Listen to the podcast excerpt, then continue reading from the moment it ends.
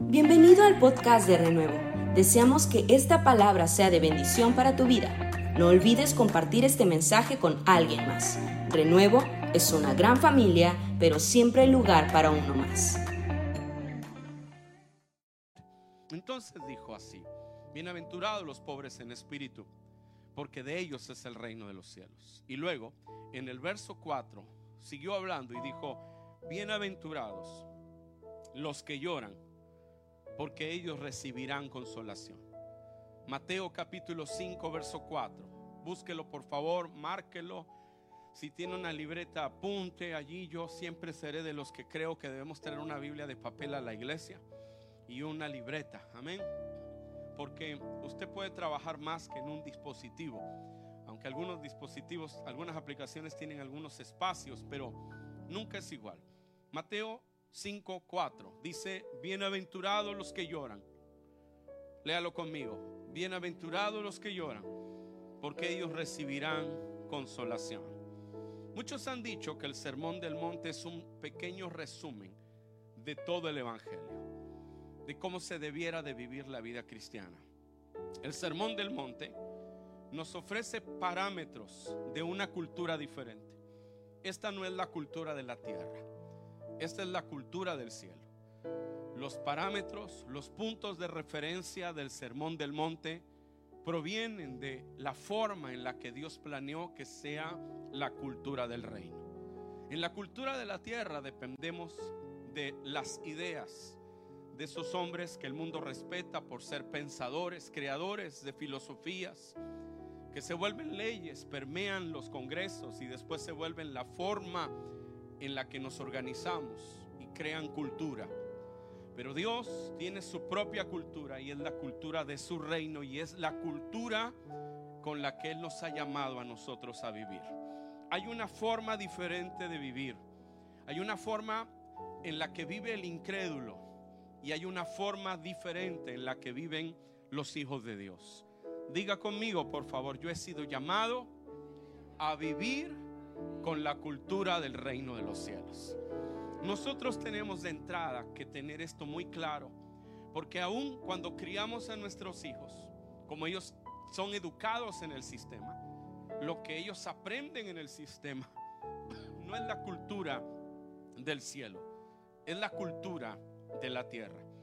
Y tú y yo como padres tenemos el deber, así como Dios le dijo a Israel, que les enseñara la palabra a sus hijos, cuando estuvieran en la calle y por el camino y en la casa y cuando se acostaran y cuando se levantaran.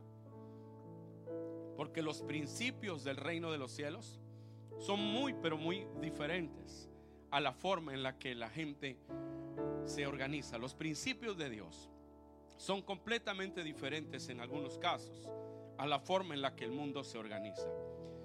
El Sermón del Monte describe en mucho el carácter de Cristo. ¿Cómo es Jesús? Recuerda, Jesús nunca enseñó algo que Él no hiciera, que Él no nos diera ejemplo. De hecho, algunas veces el Señor usó estas palabras porque ejemplo os he dado. Así que lo que nosotros leemos en el Sermón del Monte es el carácter de Cristo manifestado en nosotros. Y ahora es sorprendente que el Señor hable de algo que muchas veces consideramos socialmente como un defecto. Lo consideramos hay veces en la vida cotidiana como una debilidad. Llorar. Llorar no es algo con lo que el mundo está cómodo.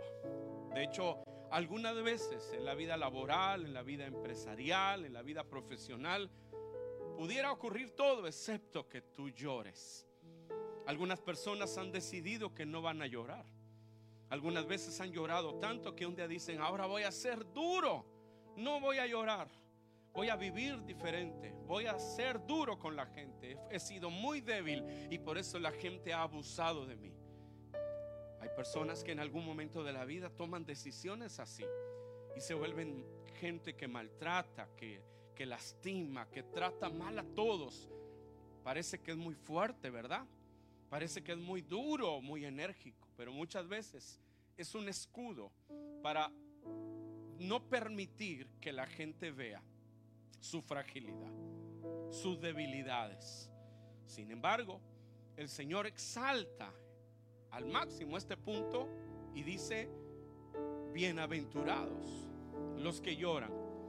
Más adelante vamos a hablar de exactamente qué quiso decir cuando dijo bienaventurados.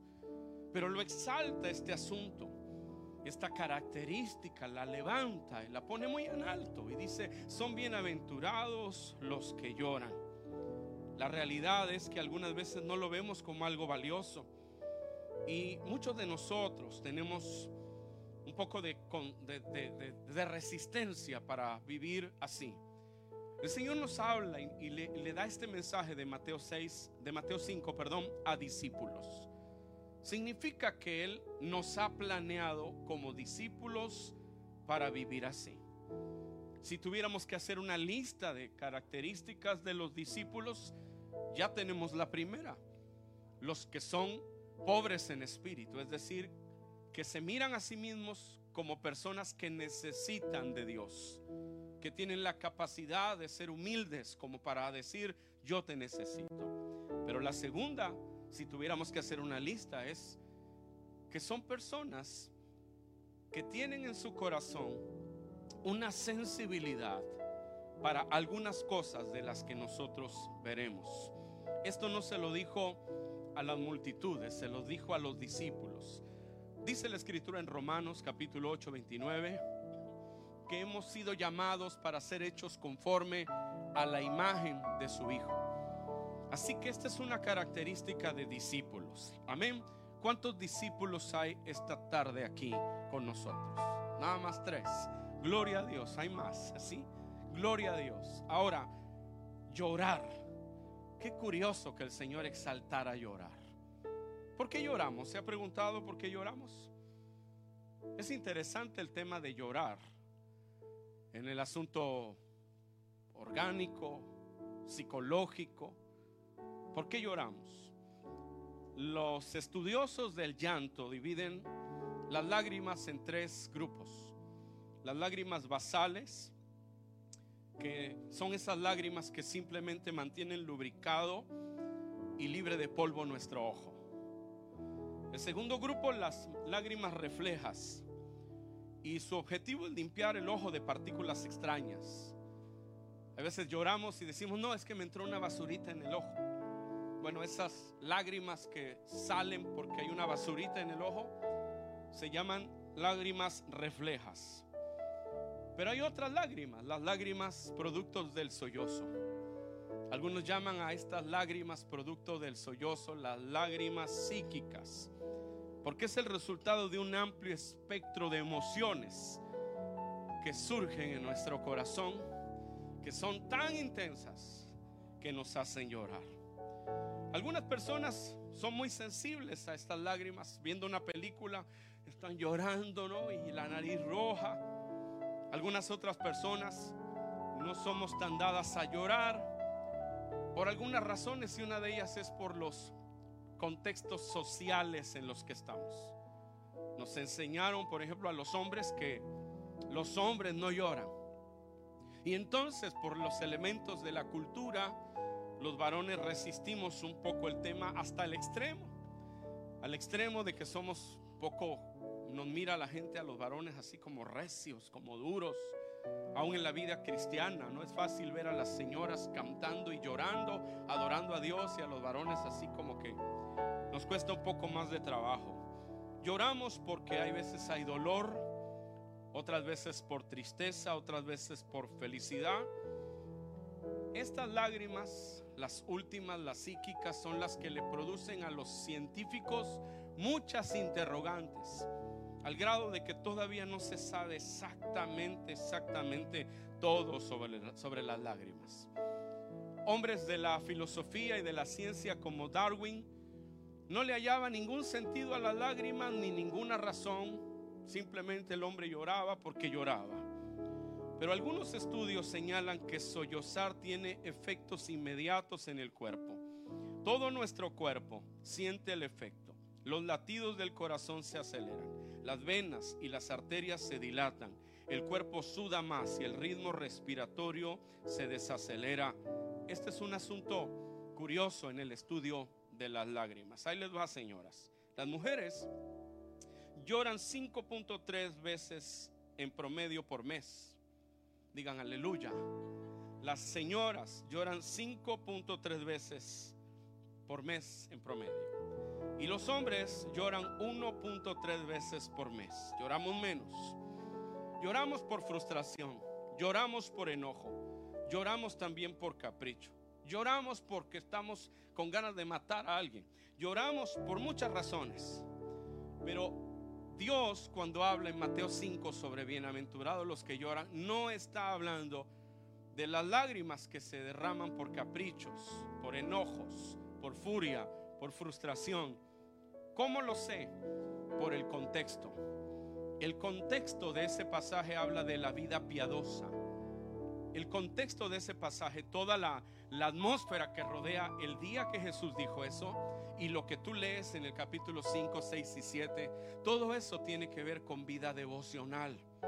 Entonces, Él no está hablando aquí de la gente que se eh, pisa un callo y llora. No está hablando de la gente que está enojada porque no le compraron unos tenis en esa tienda color amarillo que costaba mil dólares. No, es alguien que sus lágrimas están conectadas con la piedad.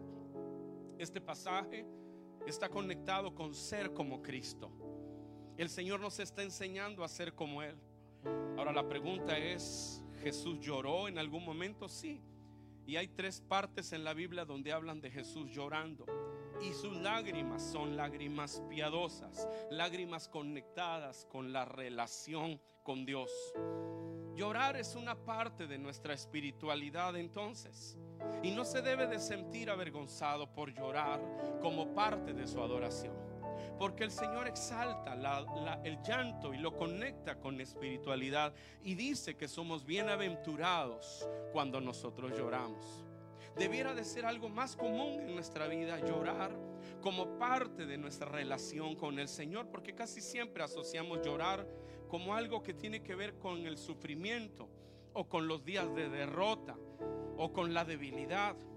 Pero el mensaje de Jesús nos cambia y deseo que Dios cambie nuestra perspectiva con respecto a llorar y lo conectemos a partir de hoy también con otra faceta que tiene que ver con nuestra espiritualidad.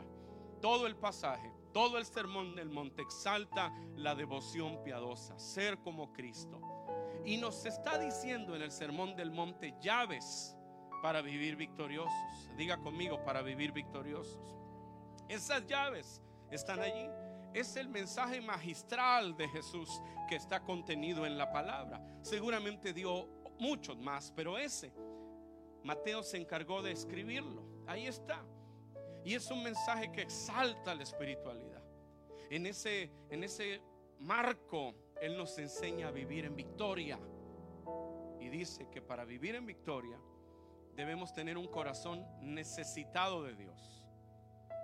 Y segundo, debemos tener la capacidad de llorar. Llorar como esta conexión con lo piadoso. Ahora, ¿cómo es que llorar y ser bendecido? Llorar y estar en derrota suena más fácil de apreciar. Pero llorar y ser bendecido. Algunos llaman a estas bienaventuranzas macarismos por el origen de la palabra en el griego. Si usted se llama Macario, pues gócese, porque eso significa bienaventurado. A lo mejor no tenía un nombre, ya tiene un nombre para su hijo, Macario. ¿Por qué? Porque eso significa bienaventurado. Y bienaventurado tiene varias formas de describirse en nuestro contexto actual. Puede ser como dichosos. De hecho, algunas Biblias lo traducen así, dichosos los pobres en espíritu. Otras lo traducen como ven, uh, feliz una persona feliz. A mí me gusta más hablar de personas bendecidas, porque el elemento de, dichoso en nuestro lenguaje puede ser simplemente alguien que pasa por una temporada, pero bendecidos a la luz de Deuteronomio 28 es vivir en una dimensión. La gente bendecida vive en una dimensión diferente. Cantábamos ahora y hablábamos de los cielos se abren bueno, vivir bendecido es vivir con los cielos abiertos. No importa si tú estás en una temporada de bajada o de subida, los cielos abiertos están sobre ti porque la sangre de Jesús te ha limpiado y te dio acceso al trono del Dios Todopoderoso. Y si tú no tienes a Cristo, los cielos en tu vida están cerrados, pero para eso vino Jesús, para que los cielos se abran sobre tu vida. Y si le entregas tu corazón al Señor, las cadenas se romperán y el poder de Dios te tocará y Dios abrirá los cielos sobre ti bienaventurado, bendecido, exitoso, pleno, gente próspera, gente con vidas plenas. Entonces llorar está conectado con la bendición de Dios. ¿Cómo es eso? Es una virtud que ocurre al conocer a Cristo. Lloramos, pero ahora lloramos por algo distinto. Bienaventurados los que lloran, pero es un llanto piadoso. ¿Por qué lloran los justos? O, ¿por qué no preguntar por qué lloran los injustos? Bueno, los injustos lloran por algunas cosas muy terribles. Lloramos porque nos fue mal en la vida. Lloramos porque vivimos en derrota. Lloramos porque el diablo nos roba, mata y destruye. Porque cuando no tenemos a Cristo, estamos a expensas del enemigo. Dice la Biblia que el mundo está bajo el maligno. Vivimos sin Dios y sin esperanza a la luz de la Escritura. Los injustos lloran porque están derrotados, porque el enemigo les roba, porque la maldición está sobre su vida y por eso el mundo dice es que este mundo solo se vino a sufrir. Pero los hijos de Dios tenemos razones diferentes por las que lloramos. No debiéramos llorar porque vivimos fracasados, porque eso ya no es para nosotros. El fracaso, la derrota, el, el pecado ya no es para nosotros. El vivir lejos de Dios y que el, diablo nos robe ya no es para nosotros. El ver cómo el enemigo roba nuestras cosechas después de tanto esfuerzo, el enemigo lo destruye, eso no es para nosotros. Dios no quiere que nosotros lloremos por la derrota de la desobediencia, por la derrota de alejarnos de Dios, por la derrota de no seguir su palabra, sino que Dios nos llama ahora a un llanto que tiene que ver con ser como Jesús. Dos veces lloró Jesús conectado con la gente y una vez lloró Jesús conectado con Dios. La primera está porque él lloró ante la tumba de Lázaro. Y podemos especular muchas cosas por las que él lloró, pero vámonos al texto. Él está en un funeral, la gente está ahí angustiada, están diciendo si hubieras llegado mi hermano no habría muerto. Entonces él está llorando por la condición humana. Sus lágrimas son derramadas frente a la tumba de Lázaro. La Biblia no dice más. De hecho, es el verso más chiquito de la Biblia. Dice, Jesús lloró. Él está llorando por la condición humana. Entonces, si se tratara de llorar, hemos sido llamados a sentir como Él siente. A que nuestro corazón se sacuda por lo que se sacude el corazón de Él. Conectados con una visión divina somos bendecidos. Todas las visiones de la tierra tienen una recompensa, pero no se comparan con la bendición del cielo. El 90% de los privilegios que su pastor tiene, los tiene por estar conectado con una visión divina. Cuando cruzo la frontera, yo veo gente que regresan para allá y para acá, pero cada vez que cruzo la frontera me preguntan a qué se dedica y digo, soy pastor. Cuando pedí mi primera visa a los Estados Unidos, tenía todo para que no me la dieran, pero dije, soy un ministro de Jesucristo y presenté mi pequeña credencial que llevaba de pastor. Hay muchas cosas que van a cambiar en tu vida cuando tú y yo nos conectamos con una visión divina. Parece que eres tonto, parece que estás perdiendo el tiempo, parece que no estás haciendo bien. Pero la palabra de Dios dice esta mañana para los que lloran por la condición del hombre, para los que le duele lo que a Dios le duele, para los que sienten lo que Dios siente, para los que pelean por lo que Dios pelea. Dios dice, tú estás entrando a una dimensión de bendición. Tú eres bienaventurado. Otra vez Jesús lloró ante Jerusalén. Dice la Biblia que viendo la ciudad de lejos lloró y dijo, si conocieras este día lo que es para tu paz. Entonces este es un llanto por la ignorancia de una ciudad hacia los planes de Dios. Usted no ve a Jesús, curiosamente usted dirá, ay, pues este es un mensaje para ser como Jesús. Pero es que usted no ves a Jesús que está llorando porque está encaprichado, por ejemplo. Tú no vas a ver a Jesús llorando porque está frustrado porque no lo atendió la caja número uno del Oxxo y siempre atiende la caja número dos. Él no está llorando por cosas así, banales, caprichosas. Tú no lo vas a ver. Dos veces en la Biblia registra que él lloró conectado con la gente y una es por el, el dolor de la humanidad y otra es por la ignorancia de la humanidad de los planes de Dios. Los planes de Dios son de bien. Dice la Biblia, porque yo sé los pensamientos que tengo acerca de vosotros, pensamientos de bien. Cuando a ti te duele lo que a Dios le duele, cuando a ti te duele ver a una humanidad perdida, ese es el otro llanto. El, el, llanto que te conecta una vez más, pero ahora con el dolor por ver que una familia va de picada porque ignora la palabra. Estamos hablando de sobre la roca y conectamos todo esto con la familia. Les decía yo los otros días, Ohana en la visión hawaiana de familia es nadie se queda atrás. No solo es que porque tenemos el mismo apellido, no, es una, un entendimiento hawaiano de familia que nos sacude a todos, aún a los latinos que somos tan familiares. Ohana, nadie se queda atrás.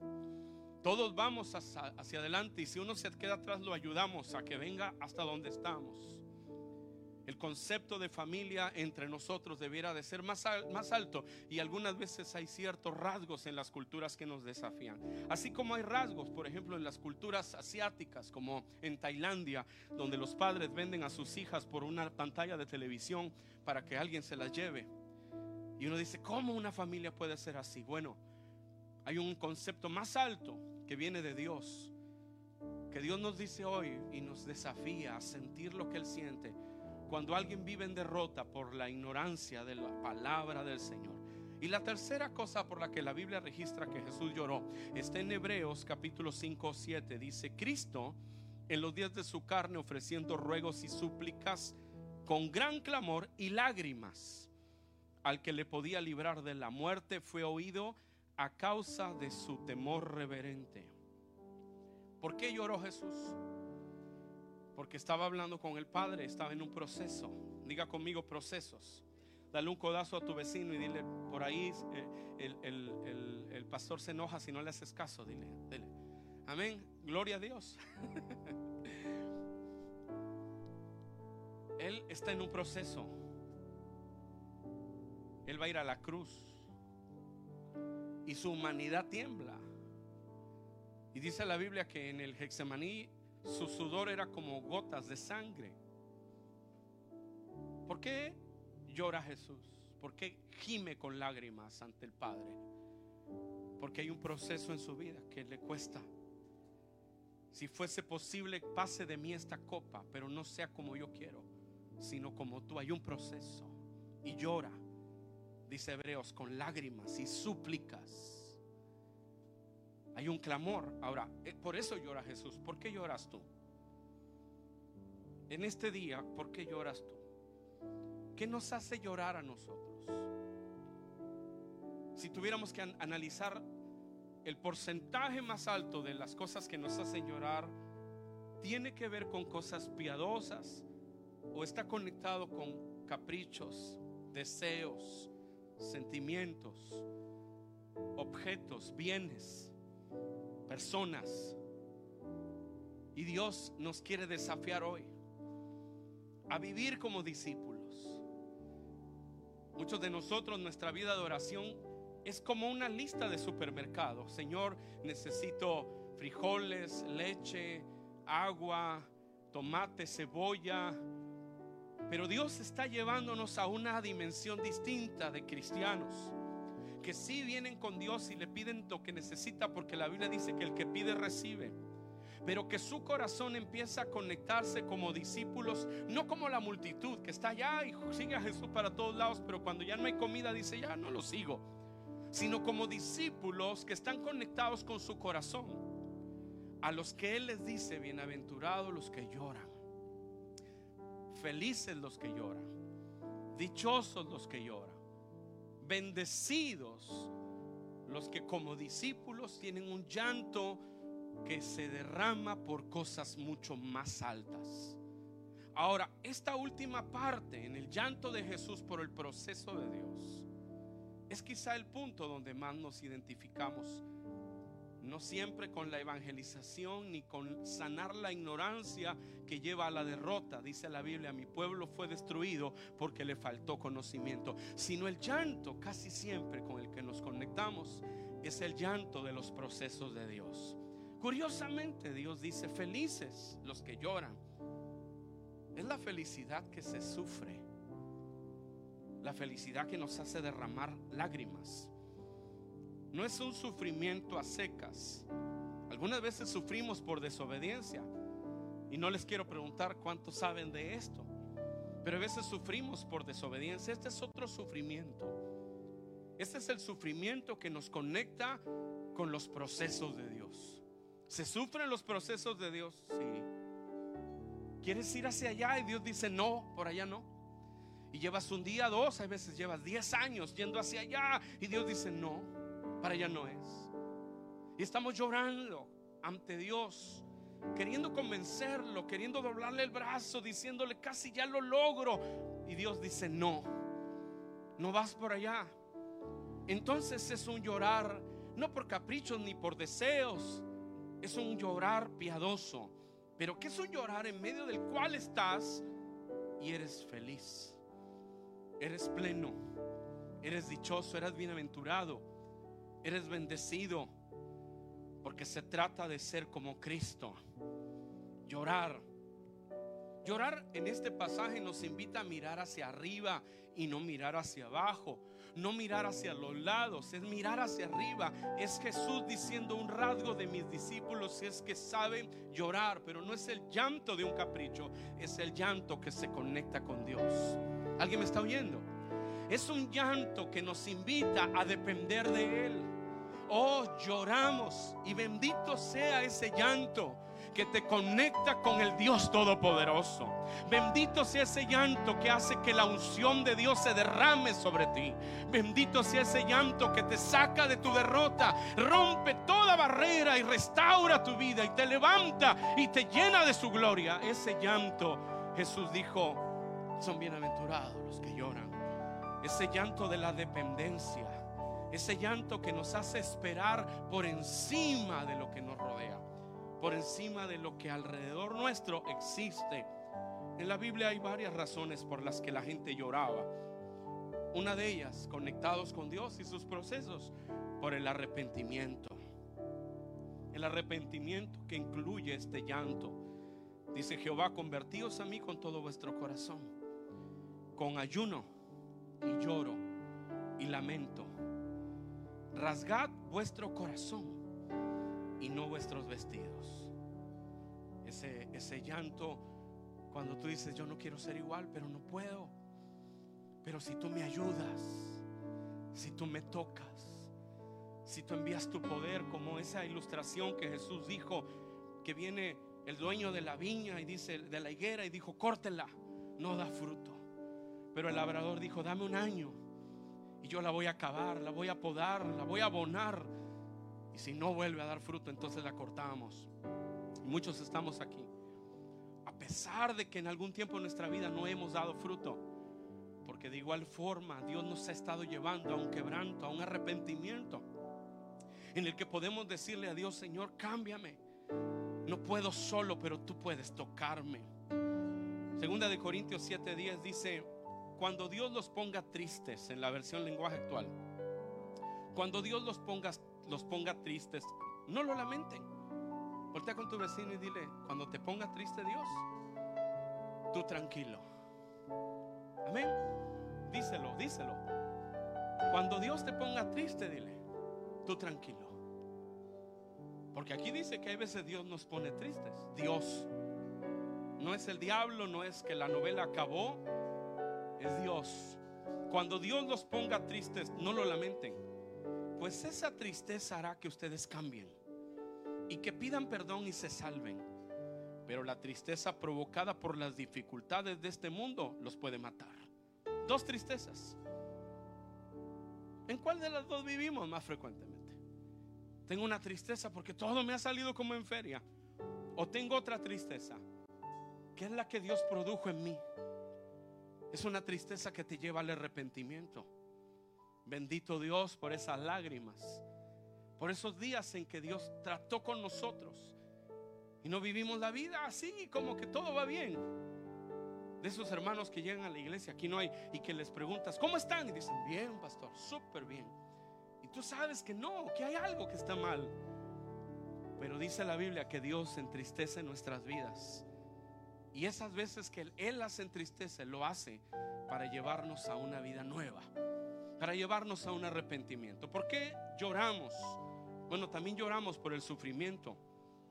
Pero esos que sufren, no gratis, sino que sufren y se mantienen firmes buscando a Dios que sufren pero esperan en Dios, que lloran pero sus, sus lágrimas se mezclan con sus oraciones. Aquellos que lloran pero saben que todo lo que esperan viene de la mano de Dios. Alguien dijo, no le llore al diablo, no le llore a los problemas, llórele a Dios.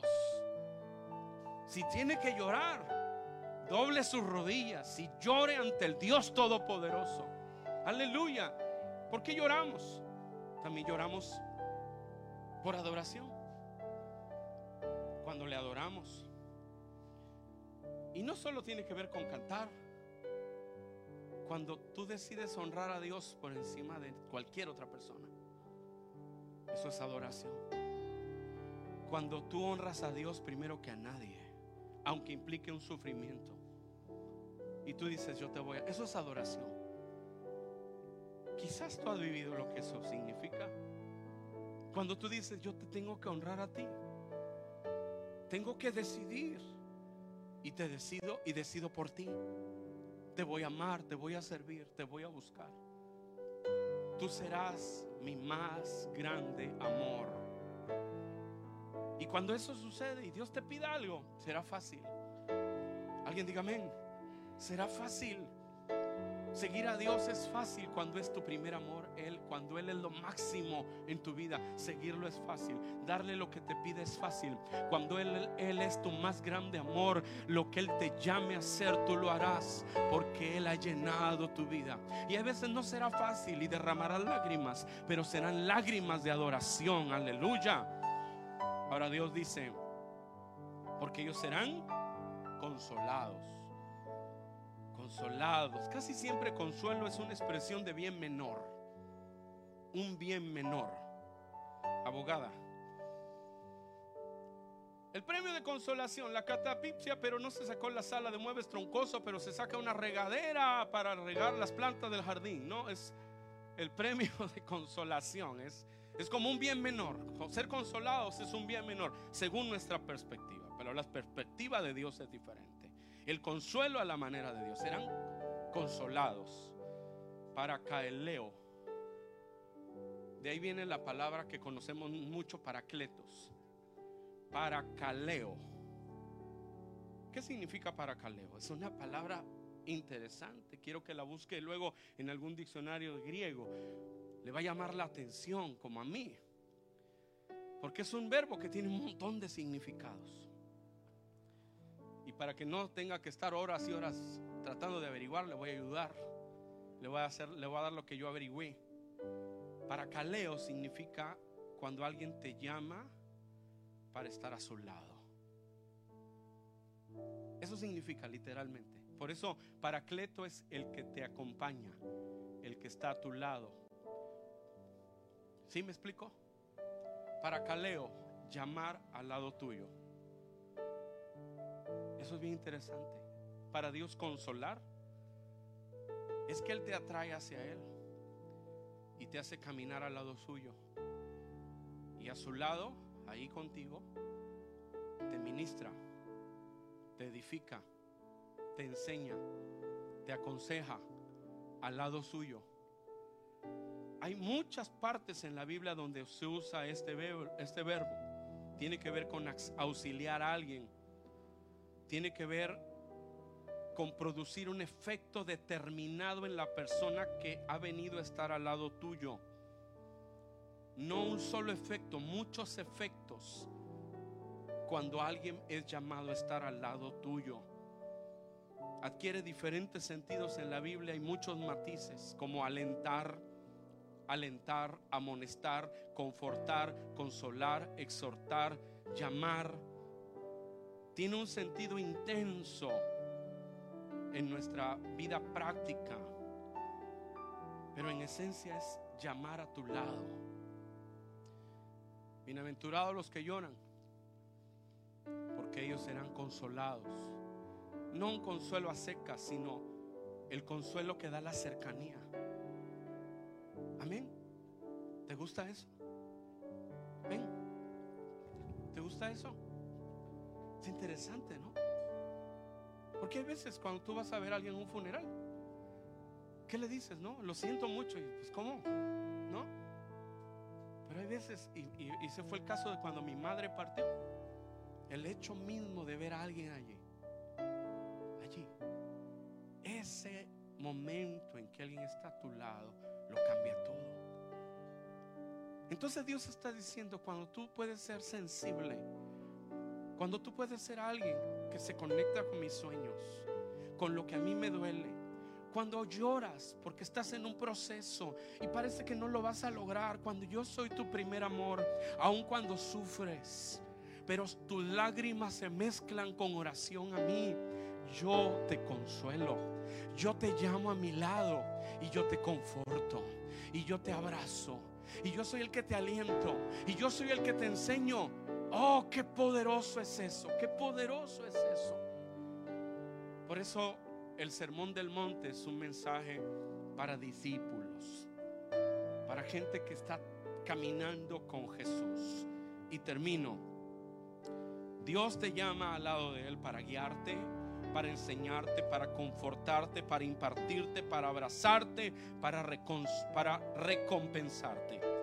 Isaías 40 dice, consolaos, consolaos pueblo mío. Dice vuestro Dios, hablad al corazón de Jerusalén, decirle a voces que su tiempo es ya cumplido, que su pecado es perdonado, que doble ha recibido de la mano de Jehová por todos sus pecados. Isaías 52 dice, alegraos juntamente, soledades de Jerusalén, porque Jehová ha consolado a su pueblo, a Jerusalén ha redimido, el consuelo que viene de Dios. Y este pasaje que quiero que lo anote, Salmo 56, 8. Salmo 56, 8 dice, lleva Dios, Dios lleva la cuenta de mis lamentos. Ha recogido todas mis lágrimas y las ha guardado en un frasco. Has anotado cada una de ellas en tu libro. Qué poderosa palabra. Cuando yo estaba enfermo, no sabía qué iba a pasar y de esas ocasiones en las que te levantas y dices, ojalá que hoy algo, cambie. Pero el día sigue y llega la noche y todo está igual o peor. ¿Sabe de qué hablo? Y en esos días alguien me regaló un amigo mío que casi no veo me dijo, ¿ya leíste La cabaña? Dije, ¿La cabaña cuál? Dijo, es un libro que acaba de salir, La cabaña. ¿Ya lo leíste? Le dije, no. Dijo, debieras tenerlo. Me lo volví a encontrar como a los tres días y me dijo, ¿ya lo conseguiste? Le dije, no. Vente, vámonos. Y me llevó a la librería y me lo compró y me lo dio. Y le empecé a leer el primer capítulo y me aburrió porque el primer capítulo es aburridísimo.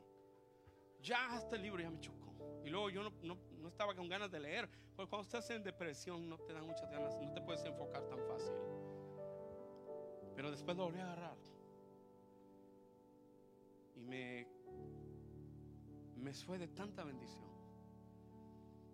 Sobre todo ese pasaje cuando ese hombre que ha perdido a su hija y no puede superar el duelo, llega y Dios está cocinándole.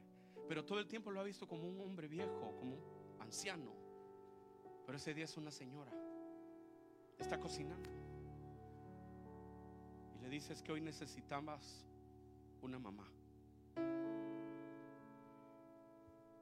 Yo te estoy hablando hoy del Dios que te conoce profundamente. El Dios que sabe tu levantar y tu acostar. El Dios que ha estado contigo cada vez que lloras y que ha recogido todas tus lágrimas y las ha escrito todas en un libro. Y ese Dios dice, eres bendito cuando esas lágrimas están envueltas en un clamor, en una adoración, en una entrega hacia mí. Cuando eres capaz de decirme, quiero sentir lo que tú sientes, cámbiame, conéctame con tus sueños, conéctame con tu diseño, apasioname por lo que a ti te apasiona, Señor, y llámame a tu lado y a tu lado, enséñame, impárteme, confórtame. Él está aquí esta tarde. Puedes ponerte de pie, por favor.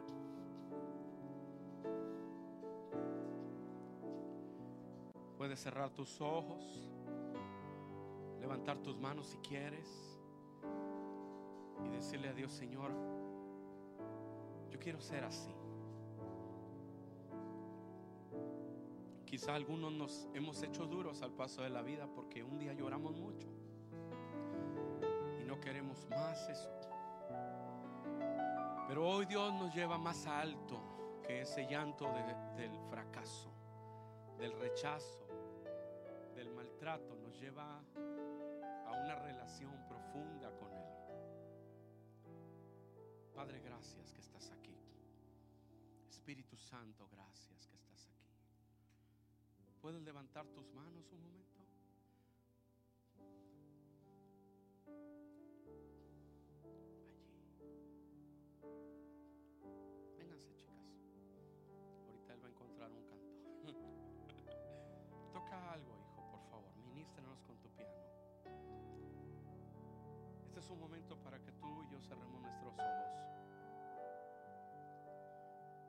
hablemos con el Padre, hablemos con Dios.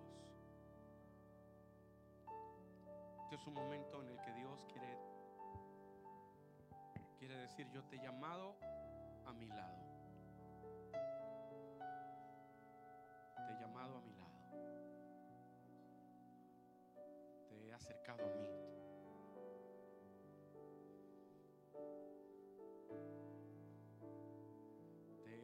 y te he dicho, aquí No, nunca lo lograrás solo, pero sí lo lograrás si yo te acerco a mí, si yo te abrazo. Esto no lo puedes enfrentar solo. Este dolor, esta necesidad, este reto, esta visión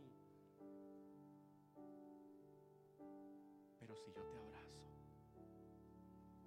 basta solo te abrace. Dios dice, tú no puedes cambiar en tus fuerzas, pero basta que yo te abrace. Tú no puedes vivir un avivamiento en tus fuerzas, conocerme en tus fuerzas. Pero vamos, empieza a cambiar tu forma de acercarse acercarte a mí. Quebranta tu ser delante de mi presencia. Permite que yo sea quien te lleva. Espíritu Santo, precioso Espíritu Santo, precioso Dios. Gracias por quedarte con nosotros hasta el final de este mensaje. Te esperamos en nuestro próximo podcast. Renuevo es una gran familia, pero siempre hay lugar para uno más. Bendiciones.